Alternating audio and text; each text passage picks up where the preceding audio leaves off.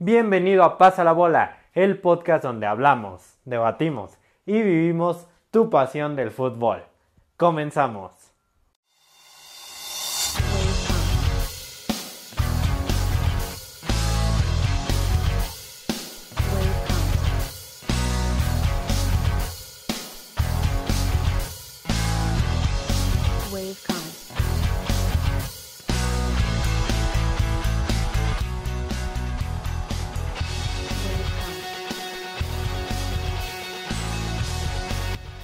Hola a todos, es un gusto que nos estén escuchando. Bienvenidos al primer episodio de Pasa la Bola, el podcast donde vivimos tu pasión del fútbol. Permítanme presentarme antes que comencemos. Yo soy su host Luismi y estudio la carrera en Ciencias de la Comunicación en la UNAM. Al igual que tú, soy un gran fanático de este deporte que es el fútbol. Y no, no es por presumir, pero le voy a las poderosas Águilas del la América. También les quiero presentar al co-host Omar León, ¿cómo estás el día de hoy? Y déjame decirte antes de que comiences que es un gran honor que estés conmigo en este estreno de podcast. Hola Luis, muy mucho gusto saludarte y ser parte de este primer episodio de Pasa la Bola, este nuevo podcast, este, donde tendremos varios temas picantes. Me presento, también soy estudiante de Ciencias de la Comunicación en la UNAM. Este, soy aficionado al Cruz Azul, de sangre azul, así que tenemos este, una rivalidad muy amistosa Luis y yo. Nos encanta a ambos, nos apasiona hablar de fútbol, así que esto va a estar muy, muy interesante. También soy redactor en la página de Facebook Pambolearte. Este, una de mis pasiones es siempre ver fútbol, escribir. Este, adelante, Luismi. Claro, y bueno, déjame decirte, Omar, que conforme a lo que dices de rivalidades, claro que las vamos a tener, pero como es en este deporte, todo se queda en la cancha y fuera de la cancha solamente hay amistad. Y también déjenme presentarles a un invitado especial el día de hoy. Él es lagunero por excelencia. Eder, ¿cómo estás? Un gusto que estés aquí en el estreno. No, el gusto es mío. ¿Cómo estás, Omar? ¿Cómo estás, Luis? Estoy Bien, muy bien, contento de colaborar con ustedes en ese podcast Pasa la Bola que hoy estrenamos. Me siento satisfecho, me siento bien, me siento por fin escuchado, ¿no? Porque, Claro, claro. porque ya tiene que irse de, tiene que salirse esta discusión de los estudios de televisión para que baje al de a pie. Yo soy estudiante de Ciencias Políticas en la facultad en la que va Luis Omar, en la Facultad de Ciencias Políticas. Como ya dijo Luis, estoy en modo guerrero, soy santista de corazón desde hace casi 12 años y me da un gusto que la pluralidad de equipos esté, esté presente también en este podcast. Bueno, gracias por las presentaciones. Nuevamente les repito, es un gusto que estén conmigo estrenando Pasa la bola el día de hoy. Y bueno, hay que comenzar con lo que a lo que veníamos y era hablar de fútbol. Y rápidamente arrancamos con el tema de este podcast que son eh, las semifinales de la Copa GNP por México. Tuvimos grandes duelos. El miércoles Cruz Azul contra Tigres y ayer jueves tuvimos eh, una edición del Clásico Nacional eh, en lo personal de los mejores clásicos que hemos tenido y eso que fue en amistoso. Omar, ¿qué tal te parecieron estos duelos en una vista general? A mí me parece que siendo una copa llamada así como este de pretemporada, amistosa, no tuvo nada amistoso, ya que vimos vibrantes duelos, eh, lo que fue el Cruz Azul Tigres y el Chivas América, el Clásico Nacional. Eh, vimos que cada plantel eh, se lo tomó de manera muy en serio, que al final hubo ciertas discusiones y polémicas que más adelante tocaremos. Entonces, nada de, no, no considero que haya tenido algo de amistoso estos encuentros. Eder, ¿tú qué tal? Una vista general de estos grandes duelos que, como dice Omar, amistosos, pues nada de eso tuvimos. No, sin dudas fue sorprendente el partido de ayer. No se esperaban tantos goles, no se esperaba un partido tan abierto por las condiciones en las que habían llegado los tanto Chivas como América. Eh, la otra semifinal, Cruz Azul contra Tigres, fue un partido sí cerrado, fue un partido de mucha inconsistencia, fue un partido que no fue tan desequilibrante, que fue más hecha a la mano de Tuca Ferretti, fue un partido que se le fue en los últimos minutos de las manos a los de Nuevo León y que tanto Cruz Azul como Chivas son merecidos finalistas de esta copa. Claro, exactamente. Al final de cuentas, lo- los que mejor jugaron el partido, los que mejor eh, fueron al ataque, fueron eh, Cruz Azul y Chivas. El domingo tendremos eh, a un campeón de esta Copa de pretemporada, pero bueno, vamos a arrancar con este primer duelo que fue el Cruz Azul contra Tigres en la cancha del Universitario. Tuvimos eh, mucha polémica ese día, la verdad nadie esperaba que el, el after del partido fuera a llevarse todo el show. Entonces, Omar, comenzamos con, contigo. Eh, ¿Qué te pareció el primer duelo de semifinales? A mí me pareció un duelazo, eh, considerando eh, la trascendencia que tienen ambos equipos. Me parece que Tigres es un plantel bien hecho, consolidado, con grandes estrellas y bien reforzado con la llegada de Leonardo Fernández. Este, me pareció un partido muy parejo en el que Cruz Azul lo comienza perdiendo eh, tras un centro de Leo Fernández que remata bien Luis Quiñones. A mí me parece que le faltó un poquito de salida ahí a Jesús Corona y el Cata Domínguez pierde un poco la marca. Este, de ahí, a, a raíz del gol, Tigres se tira para atrás, eh, el Tuca aplica la del tu camión, avienta el camión atrás, y entonces hace muy complicado a Cruz Azul entrar a la defensa, entrar a romper esa barrera, esa defensa de Tigres, que sabemos muy bien que, que sabe plantear, que se sabe parar atrás, y también vemos un poco de manejo de tiempo, un poco jugar al contragolpe, pero en el minuto 92, este, gracias a la, a la entrada de Shaggy Martínez, que le, que le, dio un plus, un cambio a este Cruz Azul, y de la entrada de Alexis, Alexis, este, Alexis eh, Sánchez, Alexis, ah, perdón, corte, Alexis Gutiérrez y Misael Domínguez le dieron frescura al equipo a Cruz Azul y le comentan una falta a Shaggy Martínez al borde del área, que es de donde se produce el, el empate de la máquina, donde remata. Claro que hay que descatar, hay que atacar, perdón Omar que te interrumpa, eh, porque ese punto se me hace muy importante, pero Shaggy Martínez hace su debut con la máquina eh, en un partidazo, claro, y, y, de qué manera lo hace, porque como tú lo dices, este, le hacen la falta al Shaggy Martínez, y eso te da a entender que el Shaggy entró como revulsivo, entró a cambiar la cara a la máquina, entró a atacar. Entonces, ha, habla también muy bien de que Cruz Azul se reforzó con un jugadorazo como lo es el Shaggy Martínez, que en mi opinión está en su mejor forma. Así es, el Shaggy Martínez, que el lateral derecho le viene a dar frescura a la banda de la máquina. Este, me parece un jugador muy interesante, que mete corazón, que tiene mucho pundonor, mucha garra y que se pone enseguida la camiseta, siente los colores. Este, me parece muy, muy ofensivo, su facilidad al, desprenderse y al ataque, eh, muy desequilibrante, cubre muy bien el balón. Este, y le da frescura a la defensa de Cruz Azul.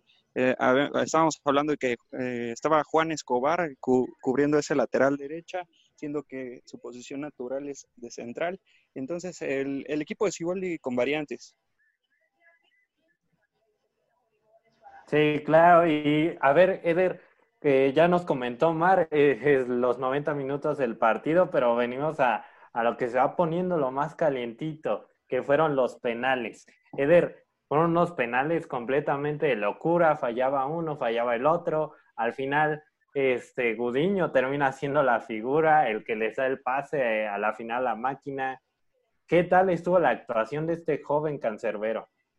No, estuvo estuvo excelente, estuvo a la altura de las circunstancias. Eh, como sabemos, los Tigres no son muy buenos para los tiros penales, aunque como siempre se aplica esa frase, los tiros penales son una ruleta rusa, te puede beneficiar o te puede acabar incluso en tu carrera. Te puede perjudicar o te puede hacer campeón.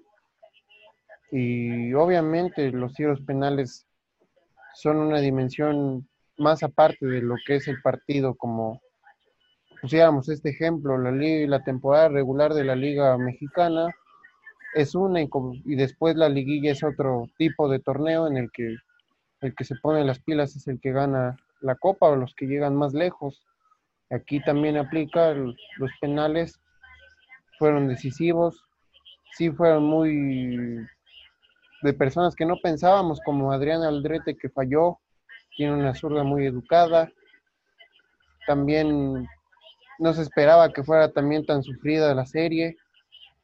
Y pues sí, Andrés, Andrés Gudiño fue el gran héroe, fue, fue el factor sorpresa porque no nos esperábamos nada de él, pero por algo Siboldi, Siboldi decidió, decidió que él fuera el que estuviera atajando los penaltis. Claro, y déjame decirte algo que como tú lo tocas, ¿no? A veces los penales marcan carreras y en este caso la de Gudiño creo que quedó marcada, pero para bien. Si bien dicen que eh, los penales, bueno, no solo los penales, sino los momentos críticos en cualquier disciplina del deporte es lo que hacen al deportista. Son los momentos para sobresalir, levantar la mano y decir, ¿saben qué? Yo tengo talento, yo puedo rifarme por el equipo. Y creo que es lo que hizo Gudiño. Eh, literalmente un héroe desconocido para muchos. Y hoy me atrevo a decirlo que la mayoría de la afición celeste ya le tiene un, un gran aprecio. Y me atrevo a decir que este joven portero va a tener un gran, un gran futuro si lo saben manejar muy bien ahorita que se siguen fuerzas básicas. No, Así y es, más, Luis. no, y más Adelante, Eder. que, no, y más que allá que si estuviera Gudiño, si hubiera estado jurado o Corona, yo creo que obviamente la elección fue correcta, fue sabia de Robert Dante Ciboli, que hay que recordar que en sus épocas de jugador él fue portero, no fue un gran portero, pero era experto en atajar penales, era muy bueno y sobre todo él sabe, él sabe, él tiene la intuición de quién le puede beneficiar en una situación así, le benefició Gudiño, le salió bien la estrategia y enhorabuena que Cruz Azul esté, esté en la pelea por un título que aunque sea de pretemporada te, te levanta el ánimo y te hace volver a soñar con esa ansiada novena estrella que durante tantos años se le ha negado. Así es, bueno, señores, gustaría- y... A ver. Me gustaría seguir Eh, hablando de. Andrés Budillo, Luismi, eh, porque me parece un tema muy importante, siendo este canterano surgido de las fuerzas básicas de Cruz Azul, este, atajando dos Claro. penaltis. Eh, me parece eh, muy interesante esta competencia cuando creíamos que el sucesor de Jesús Corona sería Sebastián Jurado. No sé, eh, por ahí Andrés Budiño le mete un poco de presión a Jurado y me parece que eh, de aquí al futuro mm, la máquina no tendrá problemas para este, cubrir el arco. Sí, y de hecho, bueno, este, los penales ahora sí que fue, fue la promo, ¿no? Fue el tráiler de lo que se venía entre Tigres y Cruz Azul. Acaba el partido y inmediat- inmediatamente empieza la bronca. Este, me gustaría preguntarles eh, a cada uno de ustedes, empezando por Eder, eh, sobre el tema de Aquino. Aquino, sin dudas, dijo unas palabras que son muy fuertes a lo mejor no, no para él, pero sí para la mayoría de la afición cementera, eh, el hecho de que sí les recalcara es de esa sequía de títulos y no, no lo quiero decir así, pero echándole mala suerte a, a Dante Siboldi, que incluso en su tiempo le tocó dirigir a Aquino y, y abogar por Aquino, porque hay que recordar que en el 2012-2013 Aquino estuvo a punto de salir del conjunto de la máquina sin ni siquiera haber debutado. Entonces, Eder, eh, empiezo por, por ti. ¿Qué qué opinas de la actitud que tuvo Javier Aquino al término del partido? Más allá de su vida personal o de quién, quién ha hecho, cómo, por qué se ha hecho así, Javier Aquino hay que recordar o hay que hacer memoria de que Tigres especialmente es un equipo muy problemático. Y no estoy generalizándolo, sino voy a mencionar unos casos, por ejemplo, Nahuel Guzmán, que es un tipo demasiado polémico, es un tipo demasiado agresivo, que cuando está furioso hace jugadas de más que, que de verdad son inaceptables, debería ser una sanción más allá de una tarjeta amarilla o roja. Su actitud también deja mucho de qué, qué desear. También, por ejemplo, André Pierre Guignac, que la condición de crack que tiene no le quita la condición a veces de peleonero, de soberbio. Em, Javier Aquino también tiene esa condición. Muchos del equipo de Tuca Ferretti, eh, iniciando por él, son muy explosivos, no, no piensan antes de actuar, ejercen mucha presión sobre el árbitro, se pelean por lo que se les aparezca enfrente con quien sea. También hay que recordar que este partido, antes de lo que pasara del pleito entre Pizarro y Siboldi, y lo que comentó eh, lamentablemente Aquino, pues ya estaba calientito el partido, sobre todo al final del primer tiempo, cuando el árbitro fue increpado por André Pierre Guignac y después apareció el portero Corona, que también se hizo un poco de palabras con Guignac, pero no pasó a mayores. Pero sin dudas, también el lado de Cruz Azul hay personas muy explosivas, muy, muy de carácter, porque el fútbol no te, te forja carácter, te forja también si vas a tener una actitud buena o mala. Yo, yo considero que sí fue una actitud no inmadura, sino malagradecida de Aquino. Sí sabemos andar por el Cruz Azul, sí sabemos andar por otros equipos que no han sido muy productiva como sí ha sido en Tigres, donde ha sido campeón, donde ha sido, no figura, pero sí ha sido un factor importante en la hora de, los partidos, de los juegos, de los momentos de quiebre. Y pues no hay que esperar que se componga la situación conductual ni de Pizarro, ni de Guiñac, ni de Nahuel, ni de Aquino, ni y del que se aparezca en Tigres que tenga una actitud mala, porque eso obviamente también, sí, también es parte del ADN de, de ese equipo que, que tiene cierta garra o, y también no sabe perder, inclusive no sabe ganar en ocasiones. Sí, de hecho, este, no tenemos que, irnos tan lejos con lo que dices. A lo mejor no, yo no pondría el término problemáticos, pero sí especiales. Y, y tú lo has dicho de, de estos problemitas que ha tenido Tigres, o no problemitas, sino casos a la hora de ganar en ciertos partidos o perder.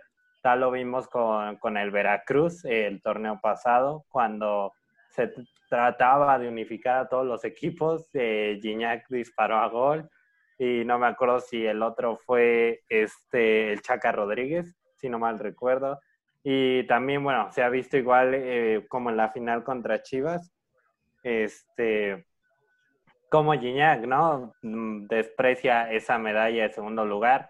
Entonces, eh, pues sí, Tigres también tiene ciertas este, cosas que mejorar en el sentido de la conducta, pero bueno, aquí estamos hablando de Aquino y de hecho sí, fue este, muy tocado ese tema. La frase que más sonó en redes sociales fue no le muerdas la mano a quien te da de comer, Omar. Entonces, ¿tú, qué opinas de esta ah, actuación de Aquino, de las palabras que él dijo?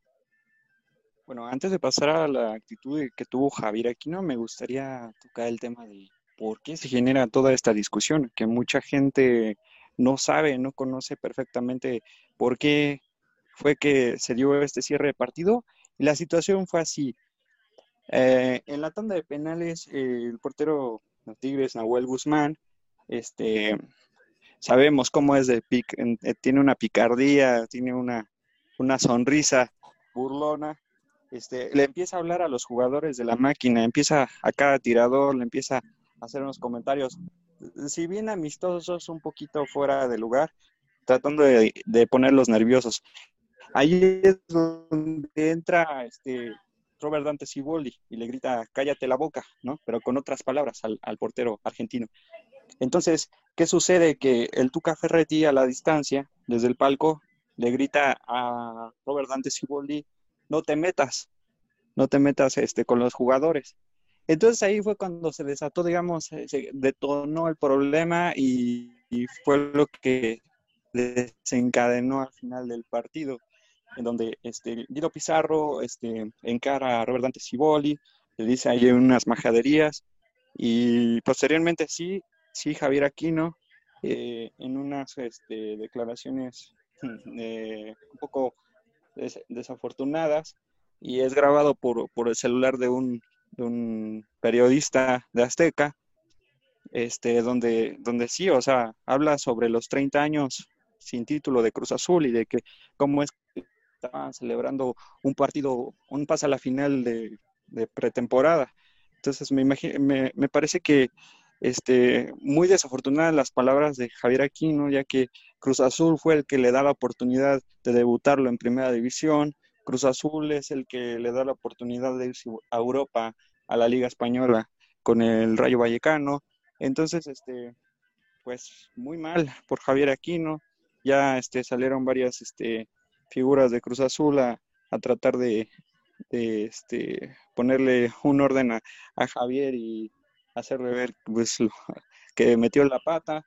Entonces, este, así es, Luis, pues muy mal, ¿no? Del, del ex, ex canterano de Cruz Azul. Sí, claro, y uno nunca se lo puede esperar de Aquino, ¿no? Que es un jugador que ya ha tenido una trayectoria este, de respetar. Eh, la verdad, muy pocos jugadores llegan a Europa y, y Aquino lo logró. Muy pocos jugadores son contados, de hecho, porque solamente hemos tenido una generación que ha ganado el oro en Olímpicos. Aquino es parte de esa generación. Entonces, el comportamiento que tuvo, eh, yo pienso en lo personal que no puede separar el deporte de los de la persona, entonces aquí no, esta vez se nos fue, que quiero pensar que a lo mejor fue la calentura del partido, solamente los días, y aquí no, nos, nos darán a saber qué fue en realidad, si lo dijo en serio o no, pero bueno, en conclusión, eh, tuvimos un partido polémico en el Cruz Tigres, este, todo el show se lo robó Aquino, eso estamos de acuerdo, y bueno, ¿qué les parece si ahora nos vamos a la actividad más reciente y eh, uno de los mejores partidos. Y si es que no, no me quiero arriesgar, pero mm, si la final no nos da todo lo que estamos esperando, probablemente el Chivas América fue el mejor partido de todo el certamen de esta Copa GNP. Eh, tuvimos eh, el mejor clásico eh, en lo personal eh, que no hemos no habíamos visto un clásico así desde hace varios torneos.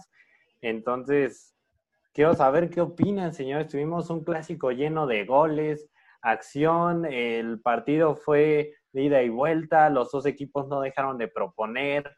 Eh, me atrevo a decir, y yo estaba con ese grupo de personas que decíamos, ¿sabes qué? El clásico no, no va a estar muy llamativo, va a estar muy cerrado, por, porque América llegaba con muchas eh, cuestiones, no, no, lo, no veíamos una América seguro de su fútbol, por parte de Chivas veíamos un conjunto del rebaño sagrado muy bipolar, irregular, y las caras que nos mostraron ambos equipos eh, ayer en la noche fue totalmente distinta. Entonces, comienzo contigo, Eder, rápidamente, una vista general de este clásico nacional. No, también yo considero que, que sí fue un partido que superó las expectativas, superó. Yo también pensaba como tú que no iba a ser un partido llamativo, aunque fuera un clásico nacional, no iba a ser llamativo, sobre todo porque no es temporada regular, es todavía pretemporada, es una copa que salió de la nada, pero que sí, con lo de ayer sí mostró más resultados de lo que esperaban, sobre todo en lo deportivo. Fue un partido de que la mayoría lo tuvo las Chivas el dominio, aunque también el América tuvo la propuesta, tuvo momentos importantes como cuando em- llegaron a empatar. Fue un partido de momentos, fue un partido en- no tan de individualismo, pero los individualismos sí sobresalieron, sobre todo el de el que ya nos tiene acostumbrado, Viñas, y me sorprendió también el, Andrés Ibargüen y sobre todo se confirma y ojalá así siga el buen paso de José Juan Macías. Y fue un partido bueno, fue un partido divertido, fue un partido entretenido, fue un partido que se tomó con más seriedad de la que se tenía que haber tomado. Y sin duda Chivas fue merecido ganador y merecido finalista. Y justo que tocas el tema de, de la justicia en lo de en el ámbito deportivo. Este, quiero destacar rápidamente eh, la actuación de la auxiliar de, de Chivas, la, el auxiliar de Luis Fernando Tena, que hay que recordar que eh, está enfermo de COVID y le mandamos mucha fuerza al flaco para que salga de esta. Eh, es uno de los pocos técnicos que le ha ganado un clásico a Miguel Herrera. Sabemos que el Piojo Herrera tiene mano dura para los clásicos y vaya que se le dan bien. Entonces, Omar, aquí es donde te pregunto, ¿qué crees que haya pasado en la mente de, del auxiliar para decir, sabes que hay que ganar este clásico y luego que le gana muy bien, jugando excelente, eh, mostrándonos un fútbol que nadie esperaba por parte de Chivas. Sí, así es. Chava Reyes este, hizo muy buen su trabajo ahí en cancha, como este en figura de Luis Fernando Tena, me parece un, un trabajo muy excelente. Este, en un partido, un clásico nacional muy vibrante, que ah, como vimos a partir del segundo 20, eh, JJ Macías sorprende toda la saga este, azul crema y a, y a Memo Ochoa, ¿no? Este, ahí fue cuando vimos que se nos venía un, un duelazo, un juegazo, que me parece que Chivas este, mantuvo muy bien este, la posesión de balón, fue muy dinámico, eh, tiene jugadores muy rápidos y, lo que se venía pareciendo una goleada, América reacciona este, ta tardíamente, pero nos, nos brindan un segundo tiempo espectacular, donde me atrevo a decir, ojo, que si, si hubiese tenido más tiempo, igual y el América empata el partido. Sí, qué bueno que tocas ahorita el punto del América, porque ya nos estábamos desviando un poquito hacia Chivas, pero igual hay que ver este América eh, nos muestra un gran fútbol, eh, ya lo había dicho anteriormente, eh, no sabíamos qué cara nos iba a mostrar el Club Azul Crema, venía de una tremenda goleada y no le quiero poner el adjetivo, pero humillada contra Cruz Azul. Este, y sin embargo, se plantaron ayer, eh, pero jugando bien al fútbol, creativos. Eh, la defensa estaba muy, muy fuerte, pese a los dos goles que cayeron muy bien por parte de JJ Macías. Este, la defensa venía jugando muy bien y lo vemos, vimos ese resultado ya que América logra empatar en un momento a Chivas también eh, fueron muy certeros adelante. Como tú lo dices, Omar, unos tres minutos más América hubiera empatado. Pero quiero preguntarles algo y es que eh, Memo Ochoa se lleva ocho goles en dos partidos. ¿Creen que es algo de lo que nos debemos preocupar sobre Memo? Un, sabemos todos los que estamos aquí que Memo tiene una gran calidad, igual su carrera, bueno, nos dice muchas cosas sobre él, pero eh, sin duda a Memo se le ha costado, le ha costado trabajo esta pretemporada.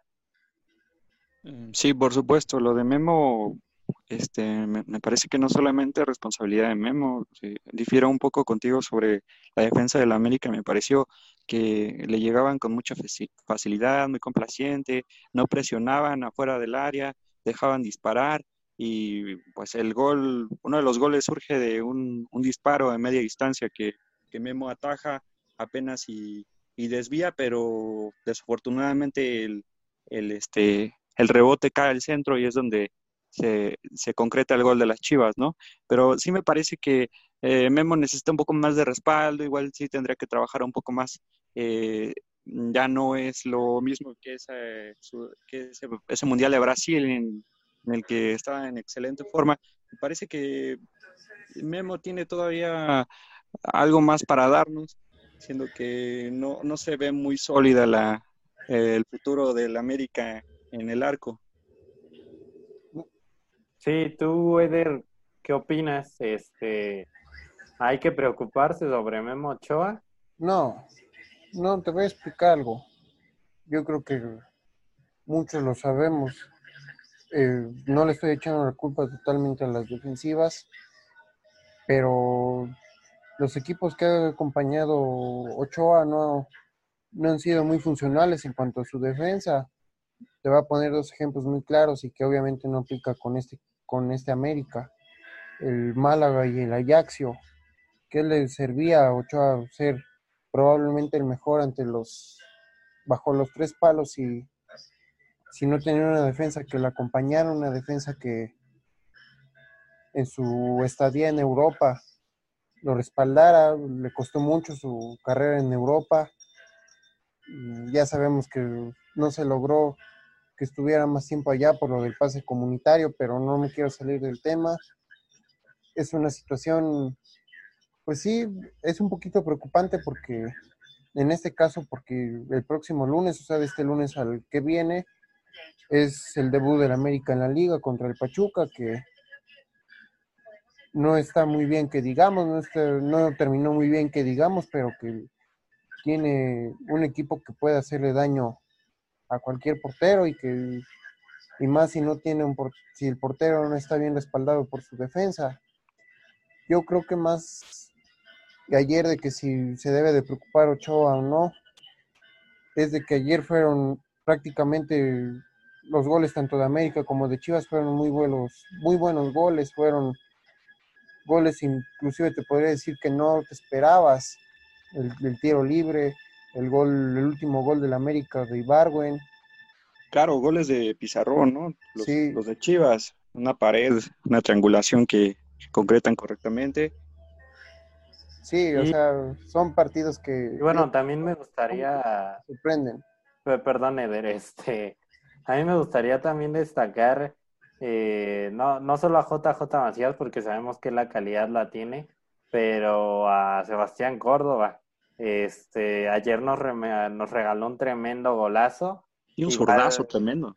Sí, claro, y contra Cruz Azul se vio que Córdoba tiene la calidad. Es- marca registrada, ¿no? Claro, sí, ya es su sello personal en la casa. Entonces, yo, yo también me atrevería a decir que este clásico nos sirvió para ver esas futuras promesas mexicanas, eh, las que se vienen trabajando desde fuerzas básicas. Creo que lo que vimos ayer por parte de 12, los dos equipos no, nos puede eh, dar una visión de un gran futuro, más que nada por lo que viene haciendo Chivas con, con su ba- base de mexicanos, pero bueno, lo de Córdoba sensacional hay que ver también cómo se le va a dar este torneo, ¿no? Porque es pretemporada, pero la calidad que tiene le basta para darse a brillar en el Guardianes 2020. Esperemos que le vaya bien también a Córdoba, ¿no? Así es, aparte, eh, independientemente de la derrota de América y la, la mala Copa GNP que realizó, al a Miguel El Piojo Herrera le, le, este, le sirve bastante estos partidos para darse cuenta de las deficiencias de su defensa, ¿no? O sea, ya, sabemos que mm, Paul Aguilar ya no es del agrado de- de- del Piojo Herrera y, y meta Luis El Hueso Reyes, eh, pero hay que pensar, hay que considerar si este es el futuro de, de de la defensa americanista. Me parece que el América debe de reforzar dos posiciones. Este, número uno, la defensa. Necesita un otro refuerzo en la defensa. No, no los veo muy sólidos. Y otro, otra posición que deben de reforzar es en la media. Eh, necesita un jugador igual de habilidoso que para cubrir la ausencia de Renato Ibarra y que este, le permita llegar balones a, los delanteros una, una, pareja con Sebastián Córdoba, un, jugador dinámico, fresco. Al parecer, este, parece que Giovanni Dos Santos, Dos Santos ya va de salida, no sé, eh, se le esperaba un poco más de fútbol. Me parece que América eh, debe de, sí debe de preocuparse y estos partidos le funcionan bastante como para ver sus falencias. No, como decía el, el Tigre Sepúlveda, que como ustedes saben, es ícono de Chivas. Se refería a los clásicos nacionales como el verdadero termómetro, o sea, ni siquiera la jornada 15 o 16 de una temporada regular o las últimas jornadas de un torneo largo, sino que realmente el termómetro era el clásico nacional, el termómetro para medir qué tal estaba tanto Chivas como América. Y obviamente esto es pretemporada, apenas va a empezar la liga, no sabemos cómo se va a comportar Chivas. Eh, América sabemos que es ya un nacido invitado desde que siempre, desde siempre que ha estado Miguel Herrera, siempre ha llegado mínimo a las semifinales. Es, obviamente se mejora con el tiempo, si hacen falta, como lo comentó Omar, dos o tres refuerzos, sobre todo alguien que, que abone a la comunión que hay entre Ibarwen y Córdoba, que le pueda ayudar a Ibarwen o cuando no esté Ibarwen, que le pueda ayudar en el estricto sentido de ser un volante para que le lleguen los balones a Henry Martín o a Roger o al que esté en la, en la punta A Viñas. o a Viñas, que sobre todo Viñas con Henry son una defensa de miedo, digo, una, ofensi- una ofensiva de miedo, y la defensa del América sí da miedo, o sea, dan miedo sus dos, uno para bien y uno para mal.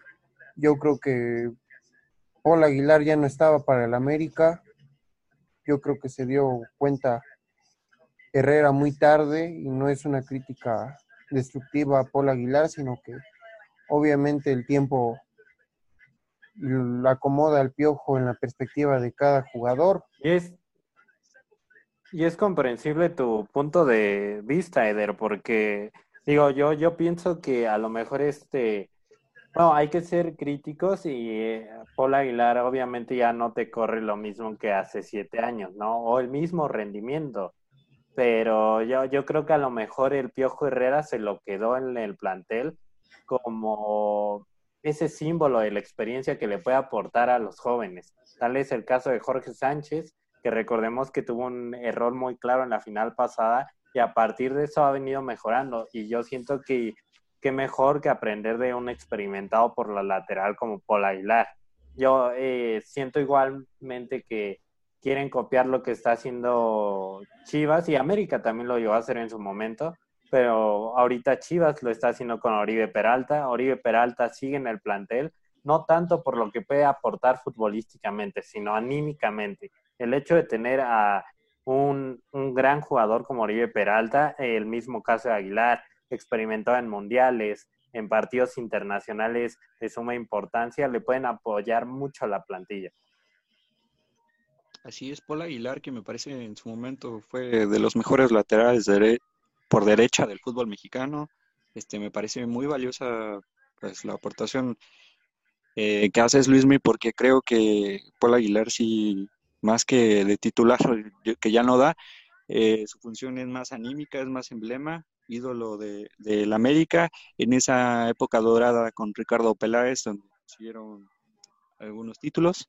Entonces va, va más por ese lado también lo de Oribe Peralta, por lo que te dan en, en la banca, ¿no? Por ese liderazgo, ese, ese, ese- ánimo a levantar en momentos adversos. Sí, y, y bueno, lo hemos visto muy claro que lo han hecho varios equipos en Europa, pero bueno, esperemos igual que le salga a la América con Paul Aguilar. En Chivas vemos que eso se está logrando poco a poco con Oribe Peralta dándole consejos a los más jóvenes. Y, y bueno, al final de cuentas tuvimos un gran clásico, como lo dijo Eder, de este Sepúlveda lo había dicho, si no mal recuerdo Eder, eh, pero el clásico es un termómetro, entonces tenemos buen fútbol en México, señores, pero vamos a pasar a la siguiente y última parte de este podcast, que es este la previa para la gran final. Eh, Chivas llega a tope con ese. Cuando ganas un clásico siempre vas a llegar a tope. Ya lo había dicho Chava Reyes, el auxiliar de Chivas. Y por parte de Cruz Azul, este, creo que ello- ellos se están poniendo mucho más en la línea, ya que tienen una racha invicta, pero digna de admirar. Igual, este, todos los, los últimos 10, 11 partidos que ha jugado Cruz Azul no se han quedado en ceros, en todos han marcado gol. Eh, siento que vamos a tener una final atractiva, una final de ida y vuelta. eh, no sé qué opinan ustedes. No, está claro que- que Adelante, Der. está claro que va a ser una final atractiva, esperemos que sí sea ahora sí una final atractiva y no sea un partido que salga contrario a lo que podamos pronosticar aquí. Eh, Cruz Azul es un equipo que está funcionando completo desde que inició el año. Siboldi encontró por fin la forma de cómo manejar un equipo que es complejo, que tiene una historia muy amarga detrás, que sí es un grande, pero que obviamente muchos de los que están jugando y que son fans nuevos del Cruz Azul obviamente no han visto a Cruz Azul ganando una liga, como Javier Aquino se los recordó metiendo de muy mala manera el dedo en la llaga. Eh, Cruz Azul yo lo pondría como el favorito en este partido, pero no, no hay que no hay que olvidar que Chivas también viene impulsado, viene pusheado con este clásico que ganó. Sin lugar a dudas, va a ser un partido atractivo. Esperemos que sea un partido atractivo, un partido que sea agradable de ver, que nos dé una perspectiva más clara de lo que va a ser Cruz Azul en la liga, de lo que va a ser Chivas y que gane el mejor. Mi pronóstico es de que Cruz Azul, Cruz Azul va a triunfar, va a ser un partido sí cerrado en el marcador, más no esperemos en el juego. Y ojalá, ojalá se vea lo mejor de ambos equipos, obviamente lo mejor dentro de sus posibilidades y que le den el último el último estirón a la larga espera que se ha tenido para volver a ver oficialmente el fútbol en México tras esta pandemia. Así es, Eder, y me parece que ambos, ambas escuadras llegan con el estado anímico a tope, pero no, no deben de confiarse. Este, me parece que Chivas viene muy bien. Ese triunfo en el Clásico Nacional eh, demostraron gran capacidad eh, al ataque. Va a ser un encontronazo porque Cruz Azul también lleva muchos partidos este, sin perder. Y Robert Dantes igual decía, ha encontrado esa fórmula de, de tener un, un, equipo compacto, eh, diverso y dinámico, con esta integración de, Oye, Omar, y... los jóvenes. Oye, Omar, y este, me gustaría preguntarte algo, sobre todo porque tú eres sangre celeste desde que estás en la cuna. Entonces, para ti, ¿quién, pon, ¿quién necesita más este título de pretemporada? Yo sé que a lo mejor no cuento oficialmente, pero el ganar un torneo siempre te va a elevar el ánimo rumbo al inicio de un torneo. Entonces, eh, ¿quién crees que necesita más de este título? ¿Cruz Azul para afianzarse? para llegar ahora sí que a tope al Guardianes 2020? ¿O crees que Chivas? Chivas que está ansiado de lograr algo como, como conjunto, de tener un, un triunfo, este, que más que sea una copa. Entonces, para ti, ¿quién es el que más necesita esta victoria en la final? Yo creo que ambos este, necesitan este triunfo, pero si me, si me pones a decidir, yo creo que Cruz Azul. ¿Por qué Cruz Azul? Porque eh, Cruz Azul de ganar todos los torneos, sean amistosos, sean oficiales, debe de, de, de, intentar ganarlos, al igual que Chivas. Pero recordemos que Cruz Azul lleva mucho tiempo sí, y sin ser campeón de liga, entonces me parece que este torneo, si bien no sabe como una Copa MX, una Conca Champions, pues te da algo de que estás viniendo estás haciendo las cosas bien, ¿no? Y entonces este, esto puede ser un envión anímico para, para los celestes para poder iniciar, iniciar con el pie derecho la liga. Me parece que este Cruz Azul tiene todavía mucho más para dar y va a ser un partido cerrado el del domingo, en donde estoy seguro que va a haber muchos goles. Chivas es un rival complicado, sobre todo por lo que mostró contra América, pero si me pones a elegir un marcador, me parece que Cruz Azul, me parece que Cruz Azul lo gana 3-1. Ok, perfecto. Yo me voy a atrever a decir que este va a ser un gran espectáculo. La Copa se va a definir en penales, eh, un 2-2 ah, para irse a penales. En penales yo siento que lo va a ganar Chivas. Este, si es que Cruz Azul no nos saca otro gudiño, ¿no? Pero eh, yo tiro porque Chivas va a ser campeón. Eh, pero bueno, llegamos a esta parte final del primer episodio de Paso a la Bola. Eh, es un gusto nuevamente, les repito, que hayan estado en el estreno de, de nuestro podcast el día de hoy. Espero se la hayan pasado muy bien hablando de lo que más amamos en este mundo, que es el fútbol. Y muchísimas gracias por, por estar aquí. Muchas gracias a todos los que nos están escuchando. Espero que, que lo hayan disfrutado tal cual como nosotros. Para nosotros es un gusto este, hablar de fútbol y esperemos les haya gustado. No, pues muchas gracias a, a ti, Luismi, por haberme invitado, Omar, por hacer estas aportaciones importantes. Me gustó estar aquí en este espacio. Esperemos que se dé más a futuro. Estar aquí de invitado. Y de verdad, de verdad, esto es un reflejo de que nosotros amamos al fútbol, de que hay millones allá afuera que aman el fútbol, que los que nos van a escuchar aman obviamente el fútbol, se quieren mantener bien informados y sobre todo que está que tú Luis ni estás con el compromiso junto a Omar de llevar a más gente el deporte más hermoso del mundo, que es el fútbol. Claro, bueno. Y ahora sí, oficialmente, muchas gracias a todos por habernos escuchado en este primer episodio.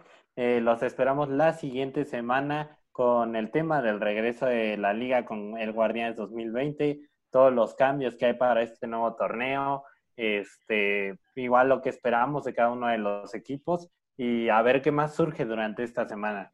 Y bueno, no se te olvide seguirme en mis redes sociales, aparezco en cualquiera, Twitter, Instagram, eh, como arroba luismi-mh. Por ahí cualquier cosa me puedes escribir, si me equivoqué en algún dato o qué te gustó del podcast, que no, cómo podemos mejorar para que nos sigamos expandiendo en esta familia y que estaremos siempre en contacto. Igualmente síganme en redes sociales, estoy en Twitter como Omar Lion 14, Lion con Y, también en Instagram como Omar León 4 Celeste